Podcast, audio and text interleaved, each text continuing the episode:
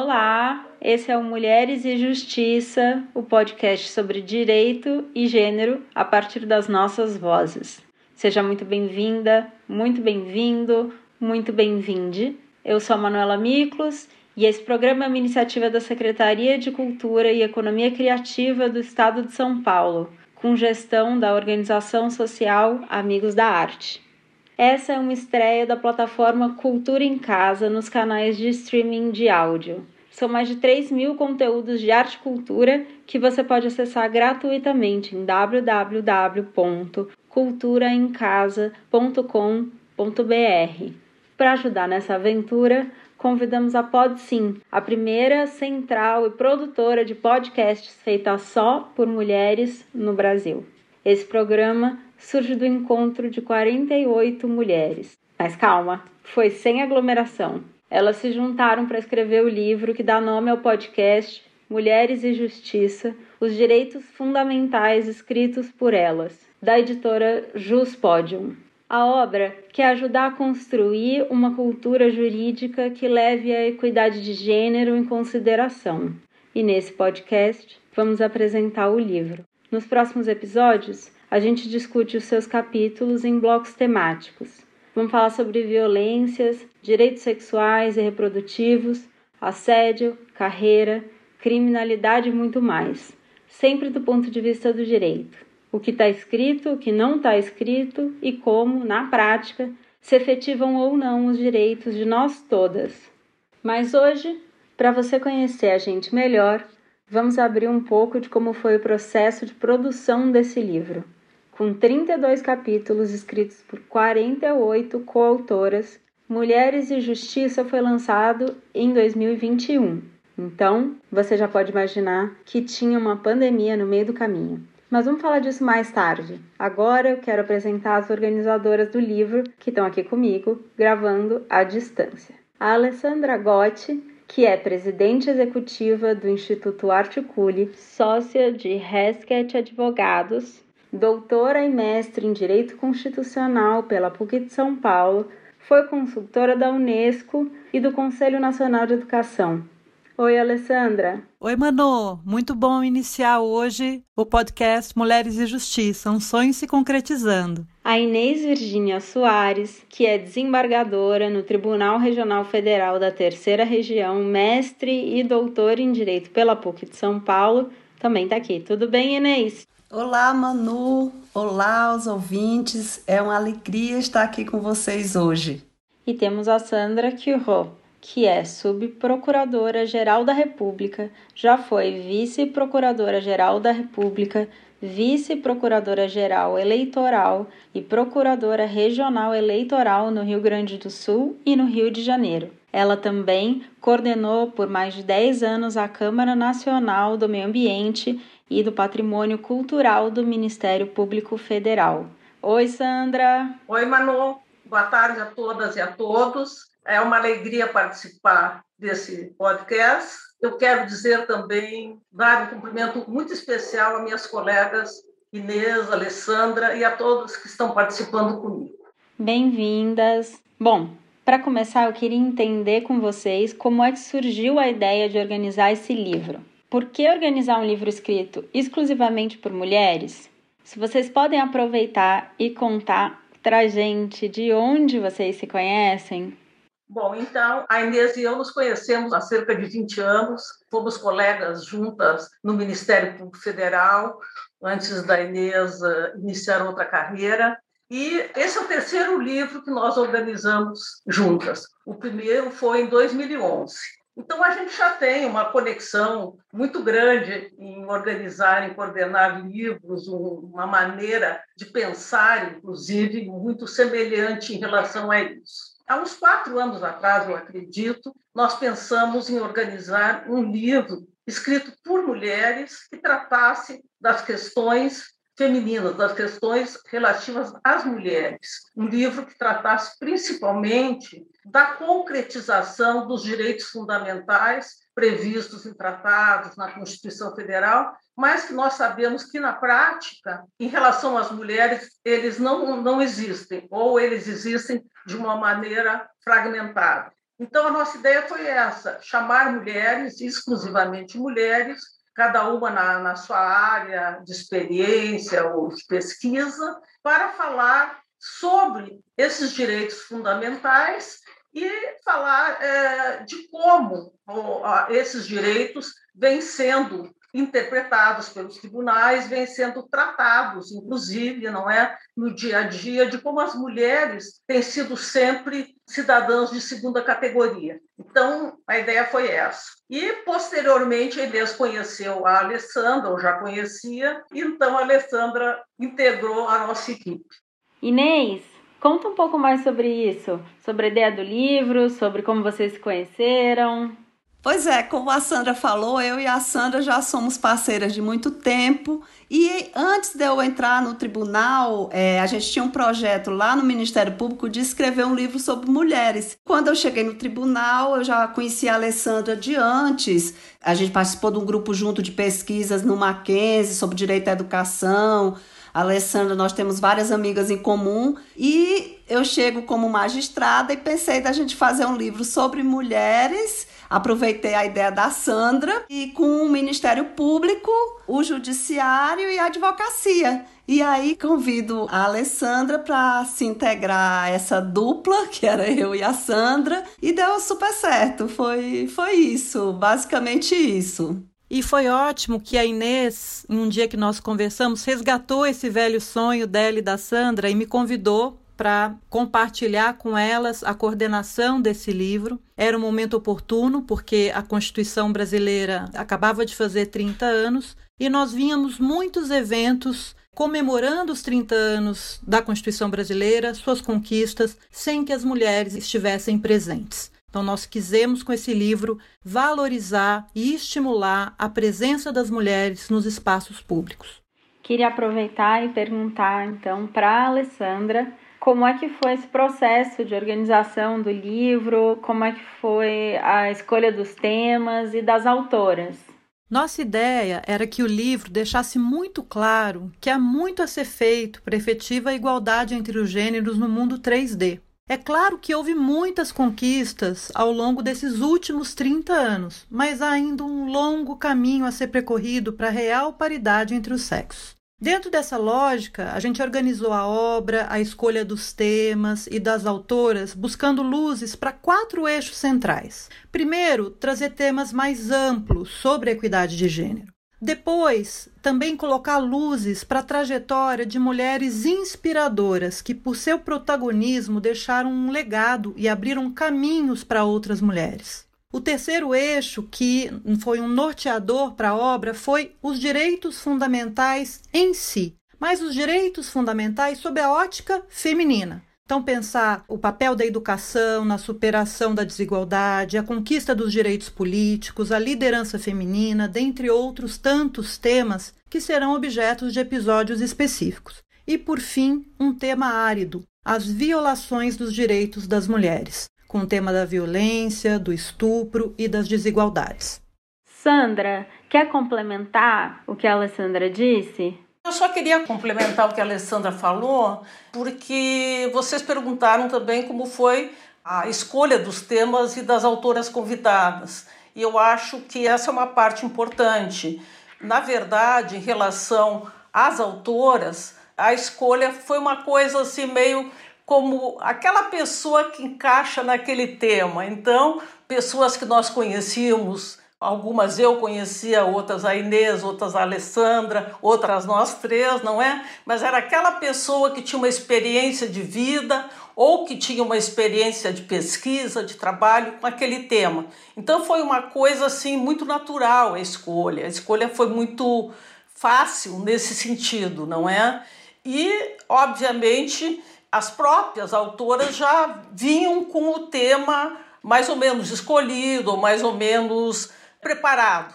Então, essa parte talvez tenha sido para nós a parte mais fácil do livro, porque as autoras elas já tinham uma experiência pessoal em relação ao tema que elas foram abordar.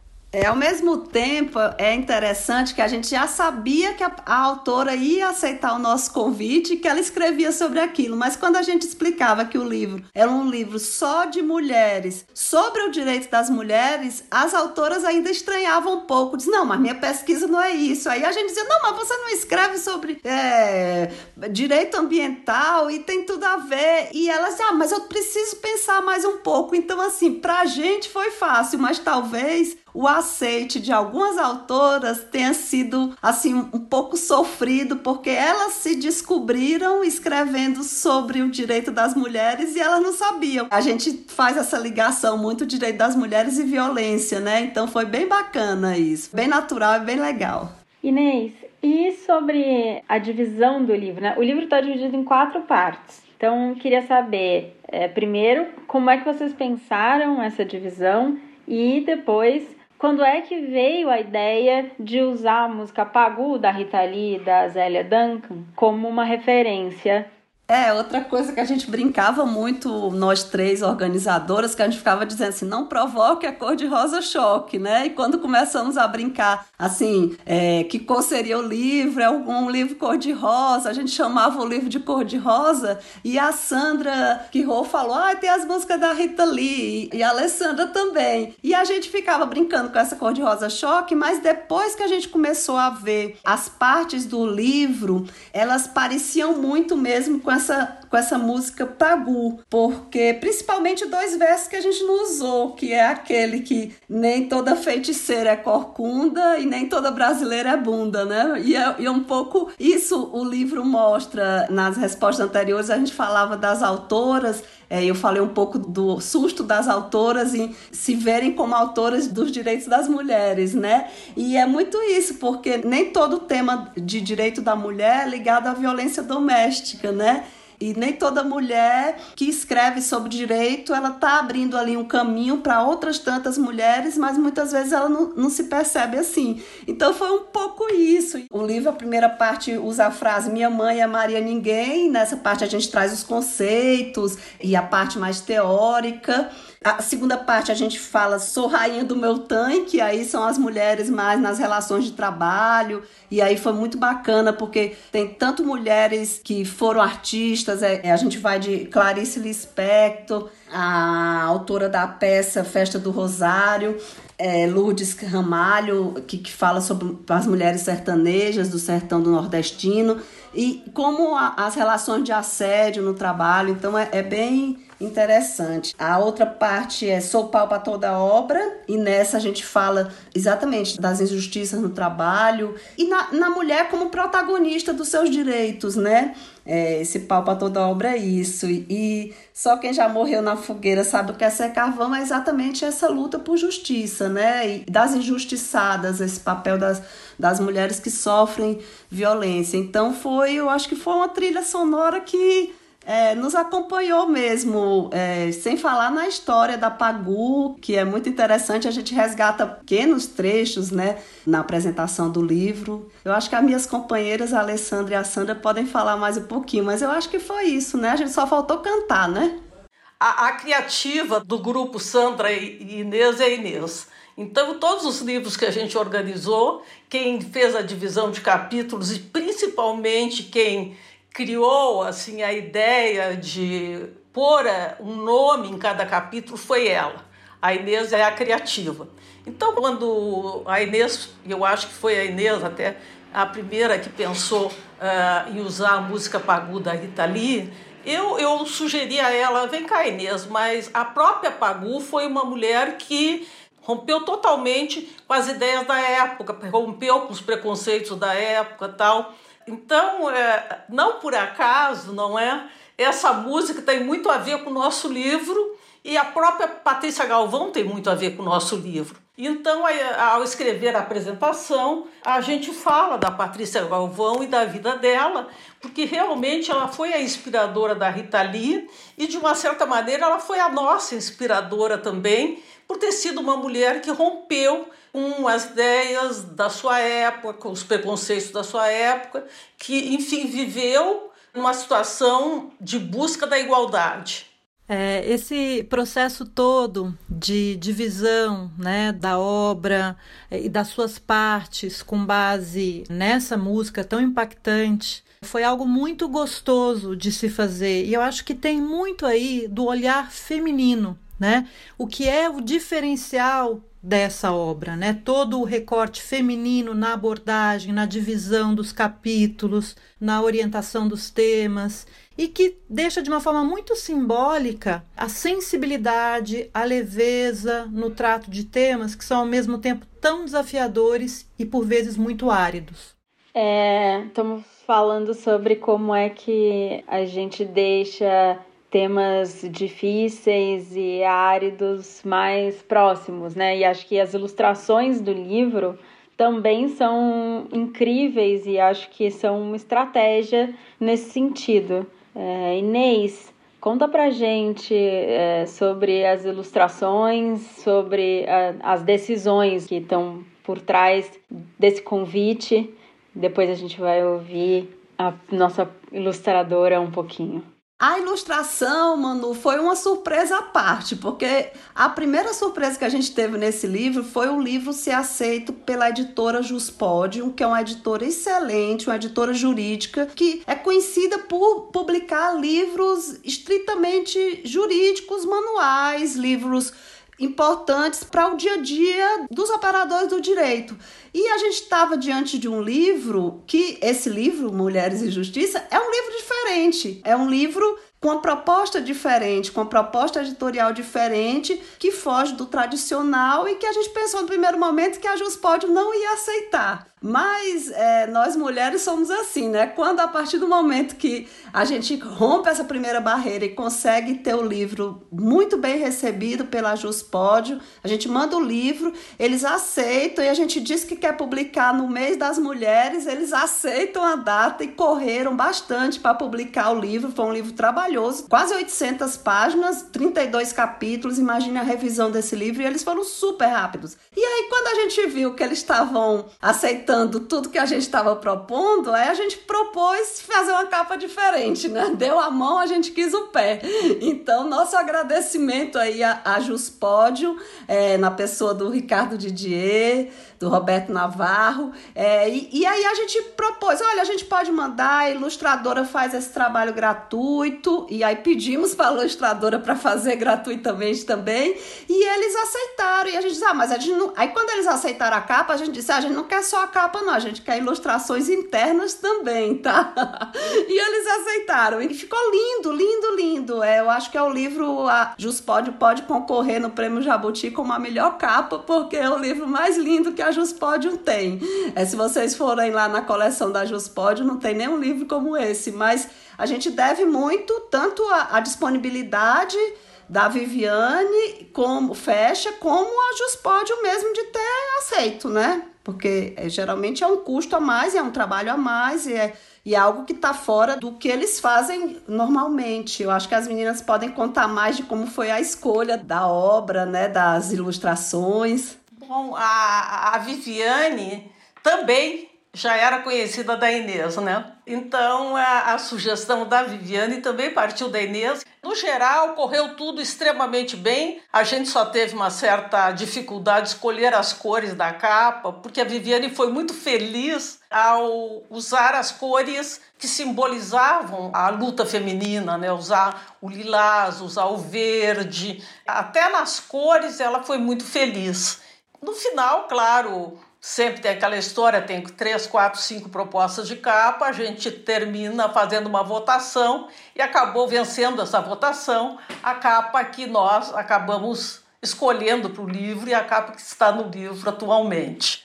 A gente está falando aqui da Viviane, da Vivi Fescher, então é, vamos ouvir o recadinho que ela mesma mandou sobre as ilustrações do Mulheres e Justiça. Quando a Inês me convidou e logo me passou a resenha do livro, eu fiquei muito empolgado com o projeto, né? Nesse momento, unir dois temas tão fundamentais que são os direitos das mulheres e a justiça, eu achei muito desafiador. Tentar traduzir debates tão complexos e profundos em arte visual não é simples. E aí eu fui apresentada às outras organizadoras e a partir daí nós começamos então a conversar um pouquinho mais. E eu propus então que a gente celebrasse as lutas das mulheres nas cores, nos símbolos, né? O lilás e a margarida na capa, celebrando aí a Marcha das Margaridas, o verde trazendo a luta contra a violência contra as mulheres na América Latina, o punho cerrado como símbolo de resistência e de luta pelos direitos civis, a natureza sempre muito presente, tanto na capa quanto nas outras ilustrações no meio do livro, simbolizando, mesclando, né, a essas mulheres a força transformadora da natureza. Então, tem ali na capa é, a natureza se fundindo às veias do punho, trazendo um pouco essa ideia da força transformadora da natureza e junto também os símbolos de liberdade, pássaros saindo das cabeças de outras mulheres, a balança sustentada pela força das mulheres. Também tentei trazer a força da ancestralidade quando uma mulher é plantada em pés de arruda, empunhando a espada da justiça, né? a espada agora nas mãos das mulheres. Não é um trabalho simples, mas singelo. E apesar de singelo, acho que tentei traduzir esses símbolos todos de força e de potência das lutas femininas. Bom, e para finalizar, eu queria deixar aqui o meu super agradecimento à Inês pelo convite tão desafiador e tão honroso que foi participar desse projeto, as demais organizadoras, a Sandra e a Alessandra, pela acolhida tão generosa e pelas trocas nessa construção coletiva das artes. Quero parabenizá-las, a elas e a todas as coautoras por esse projeto, pela coragem dessa obra tão urgente e necessária. O meu agradecimento à equipe do podcast e desejar um super sucesso a essa obra. Que ela ganhe asas e voe. Um beijo. Muito obrigada, Vivi Fescher. E hoje tem mais participação especial. Agora a gente vai ouvir uma pergunta que nos foi enviada pelo Gregório do Vivier, ator, humorista, roteirista, escritor e um grande amigo meu. Olá, queridas autoras do livro Mulheres e Justiça, aqui é Gregório do Vivier que está falando. Muito obrigado pelo convite para participar do podcast, fazendo uma pergunta. Eu tô louco para ler o livro, parabéns desde já. Esse tema me interessa muito, claro, é um tema acho que fundamental, não é?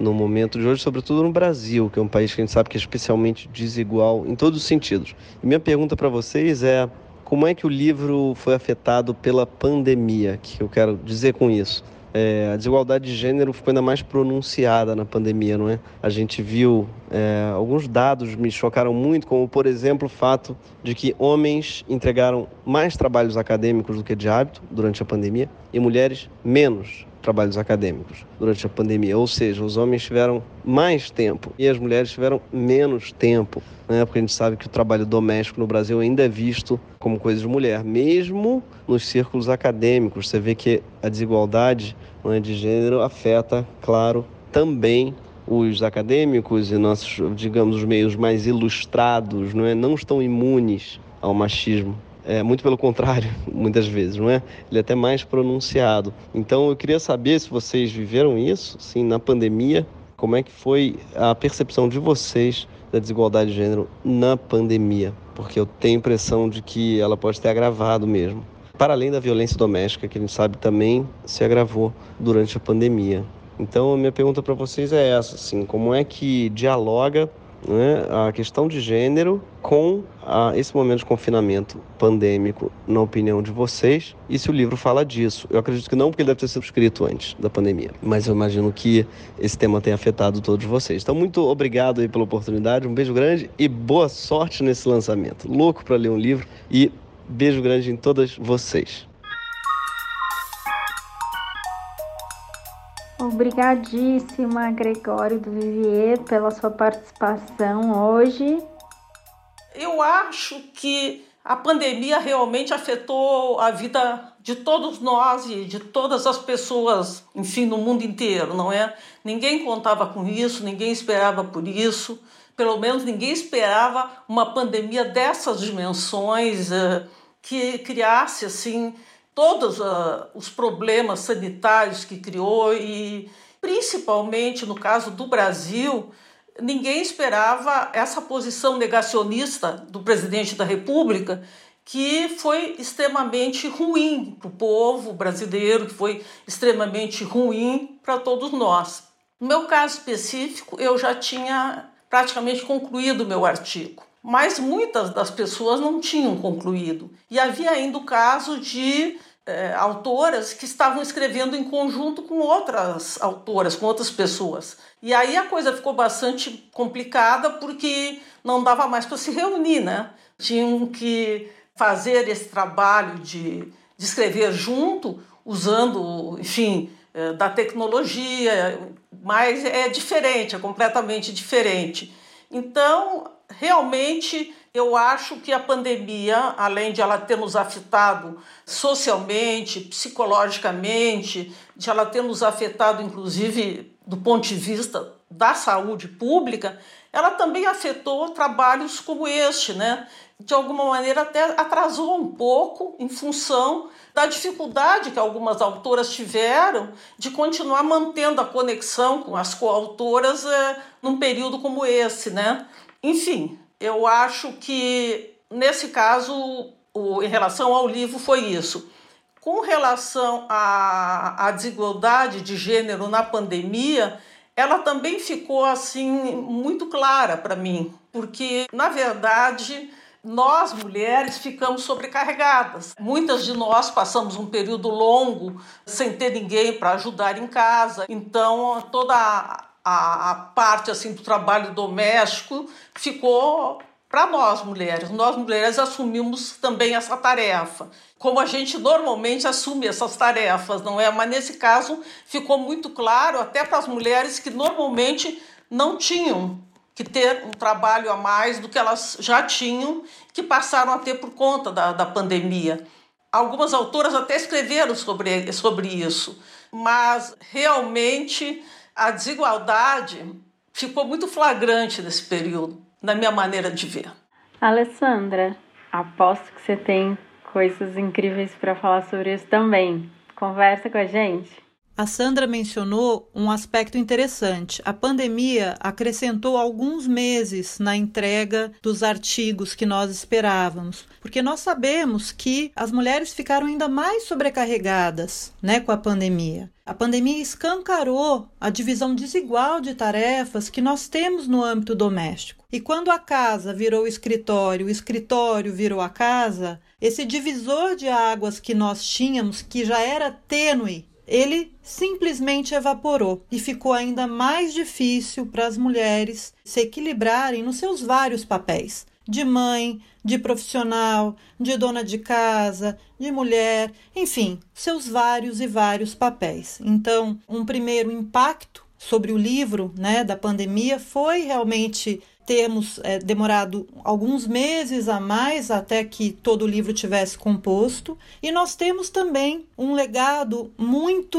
ruim da pandemia no tocante à igualdade de gênero. Nós já sabemos que nós retrocedemos décadas. É, no mercado de trabalho, retrocedemos 30 anos. E recentemente o Fórum Econômico Mundial, no relatório sobre desigualdade global feminina, ele já identificou que o que nós antes é, levaríamos um século para alcançar a igualdade de gênero, hoje, aos 99 anos, já se acrescentaram mais 36 anos. E se nós formos considerar a igualdade de gênero no mercado de trabalho, nós vamos levar, pasmem, mais de dois séculos. Então é importante que esse livro também ele sirva como um call to action para todas as instituições, para todas as pessoas, no sentido de que todos nós devemos fazer a nossa parte para que de fato homens e mulheres sejam iguais. Em pleno século XXI, a igualdade de gênero é um verdadeiro imperativo ético. É, o Gregório traz uma pergunta muito interessante, porque se a gente já pressentia, já falava antes da pandemia sobre as triplas jornadas, a dupla jornada da mulher, na pandemia surge com muita força e muita clareza o valor do cuidado. Eu me lembro que eu escrevi até um texto na pandemia sobre isso, o valor do cuidado, como esse trabalho que as mulheres têm como cuidadoras, cuidadoras dentro da sua casa, cuidadoras profissionais, em profissões não só da área médica, mas em outras que exigem um olhar de afeto e de cuidado, como isso é tomado como algo natural e sem valor econômico. Então, com a pandemia, as nossas produções acadêmicas, nossa produção mesmo do trabalho fica afetada e fica muito claro essa desigualdade, né, que atinge todas as mulheres, não, não importa o nível intelectual, a posição que elas ocupem, elas são mais sobrecarregadas em geral com as tarefas de cuidado, do cuidado com o outro. Mas, de todo modo, nós conseguimos aí no meio do caminho é, superar essas dificuldades eu acho que talvez muito inspirado. Acho que um dos melhores programas que eu assisti na primeira fase da pandemia, em 2020, foi exatamente no Greg News, do Gregório, que o título era Leveza. E ele trazia a música do Tom Zé, né? Eu acho que a gente pode encerrar esse podcast até com, com aquela mensagem que ele passava de um tema tão duro, num período tão assustador da pandemia, e ele traz a família dele toda para cantar a música do Tom Zé. Ficou lindo, e eu acho que esse livro é um pouco disso, da leveza que há por trás de tantas lutas das mulheres. Esperamos que vocês gostem dos outros podcasts e esperamos ter respondido a pergunta do Gregório que a gente é fã, né? Foi muito bom abrir esse podcast com a pergunta dele. Bom, a gente fica na expectativa de dias melhores, mas sabendo que a pandemia é um assunto que nos atravessa e que vai continuar atravessando. Por exemplo, esse um ano de crise que vivemos em 2020 representou uma década de retrocessos em matéria trabalhista para as mulheres latinas. O dado é da Comissão Econômica para a América Latina e o Caribe, a CEPAL e reforça a importância do que a gente está falando aqui: pautar, discutir e lutar pelos direitos das mulheres. Foi um prazer enorme conversar com vocês, Alessandra, Sandra, Inês. Obrigadíssima a você que está nos ouvindo e até a próxima. Bom, gente, valeu muito então, tá? Valeu muito mesmo. Obrigada. Gente, foi ótimo. Obrigada, Manu, por mediar tão bem esse podcast, esse primeiro episódio. Valeu todo mundo que está ouvindo. Adorei participar. Um abraço. Muito obrigada e até a próxima.